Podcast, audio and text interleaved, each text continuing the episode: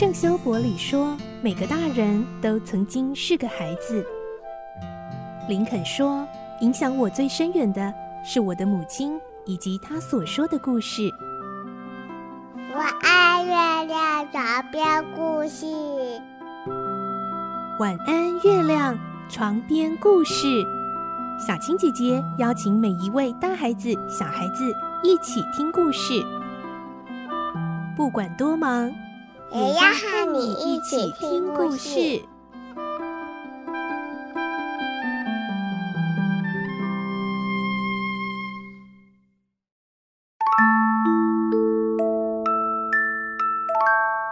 晚安，欢迎你和我们一起听故事。我是小青姐姐，我们继续来听罗平的大冒险的故事。今天是二十四集，我们会听到。为了要找出攻击毕米修的人，还有那个拿到组长通行证而逃出饭店的人，整个饭店被封锁了。而这两个人会是同一个人吗？会是亚森·罗平吗？来听今天的故事。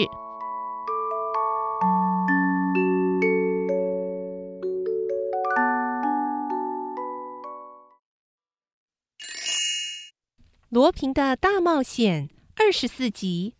公爵夫人消失了。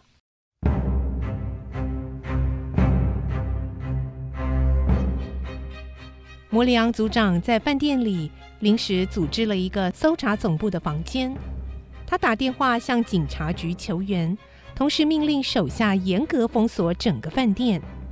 英国人毕米修被送到附近的医院，医生说那不是致命的伤，明天就可以审问他了。组长知道有个男人拿着自己签发的通行证离开饭店，他拿着那张通行证，看着自己的签名。哎，哎，我没有签发这张纸条啊！一定是那个人杀伤了毕米修，不知道是谁学了我的签名啊！鲁迪刑警说：“嗯，我进毕米修的房间时，有个名叫马克思·阿毕斯特的秘鲁人在他的房里。”哈，一定是他写了那一张假纸条。哎，他现在在哪？鲁迪刑警很快的到阿比斯特的房间检查，但很快又回来了。嗯，人不见了，他的房间是空的，只有三件衬衫和一套特别做的高级西装，还有一些改装用的化妆品，连假发都在。啊，他一定是变装逃跑了。哎呀，哎，维克多啊，你究竟到哪儿去了？我在追查国防债券事件的犯人，忙着四处奔波。听说组长在这里，我马上就赶来了。好像情形很混乱，到底发生什么事了？维克多装作毫不知情，听组长说明事情的原委。那个叫做马克思·阿比斯特的秘鲁人呐、啊，非常可疑。哎，他还假冒我的签名，拿着通行许可证从后门跑掉了。他是亚森·罗平吧？哎，罗平？哎，你说那个秘鲁人是罗平伪装的？我想大概如此。啊，原来如此啊！罗平也住在这个饭店里。你就白白让他跑了，未免太可惜了。啊！哎，组长气得咬紧嘴唇，一副很不甘心的样子，双手握拳，不住的颤抖。这时，有一名刑警进来报告：“组长，有个叫哈比马提的人现在回到饭店。”“哦，他是什么样的人呢？”“他租了一个房间，一个星期只来一两次，都是下午的时间，从来都没有在这里过夜。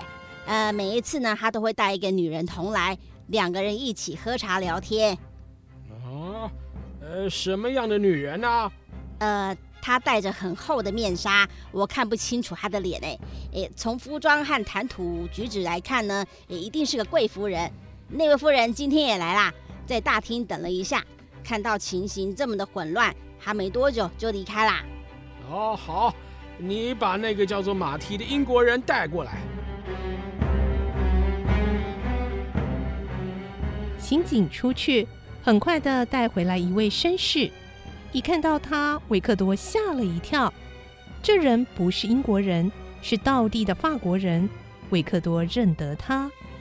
你是菲利克斯·德巴特。菲利克斯·德巴特在加修做房地产买卖，也是议员雷勒姆的朋友。维克多曾经问过他有关雷勒姆的事，所以还记得他。你为什么要假冒英国人，还使用哈比马提的假名？德巴特搔搔头发，一脸尴尬的样子。哦，被拆穿了。哦，游戏也结束了。哦，嗯，其实我假冒英国人，并没有什么不良的企图。呃，只是贪图外国人在巴黎比较能够享受到优待而已。那那位常和你在一起的夫人？哦，她普通朋友啦。听说他都戴着面纱和你会面，是有夫之妇吗？不不不不，不是的。你说那个女人是谁？哎呀，求求你们，呃，放过我吧。组长很强硬的回答：“不行，德巴特啊，你使用假名又不肯说出那个女人的名字，可见你很有问题。”呃还是你想跟我们一起回警局啊？这、这、这，组长，嗯、呃，饶了我吧。德巴特还是不肯说。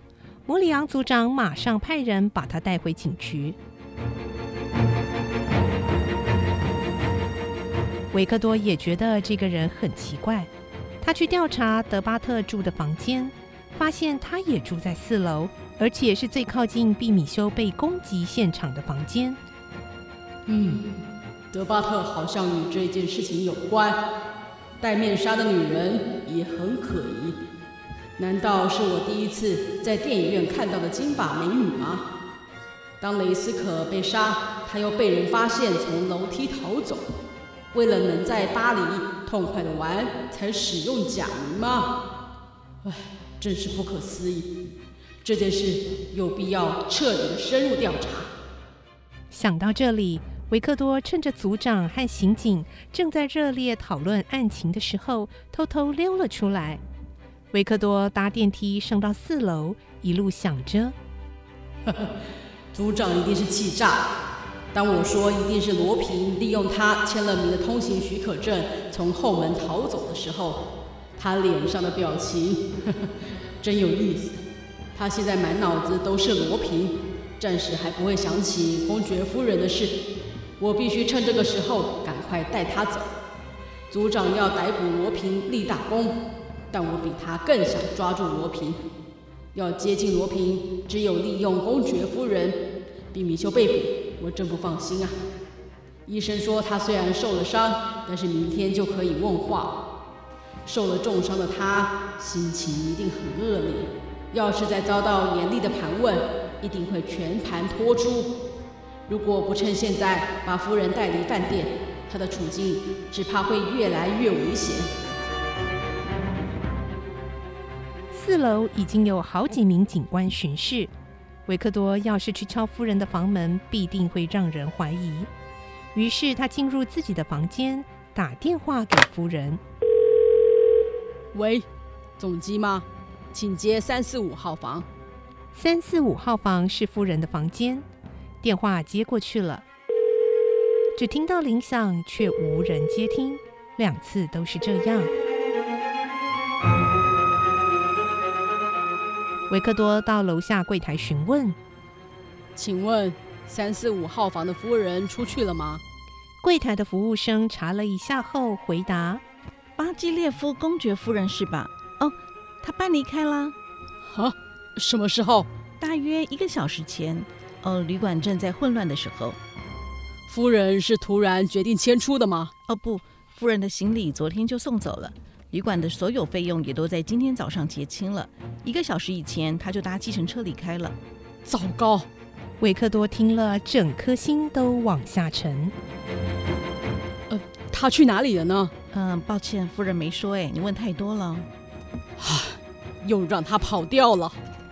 维克多可说是一肚子的气，先是罗平逃掉，现在连公爵夫人也消失了，能接近罗平的唯一线索现在也断了。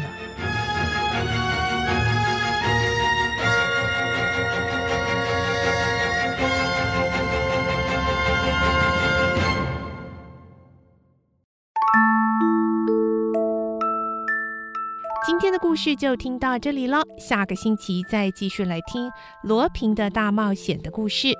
我是小青姐姐，祝你有个好梦，晚安，拜拜。小朋友要睡觉了，晚安。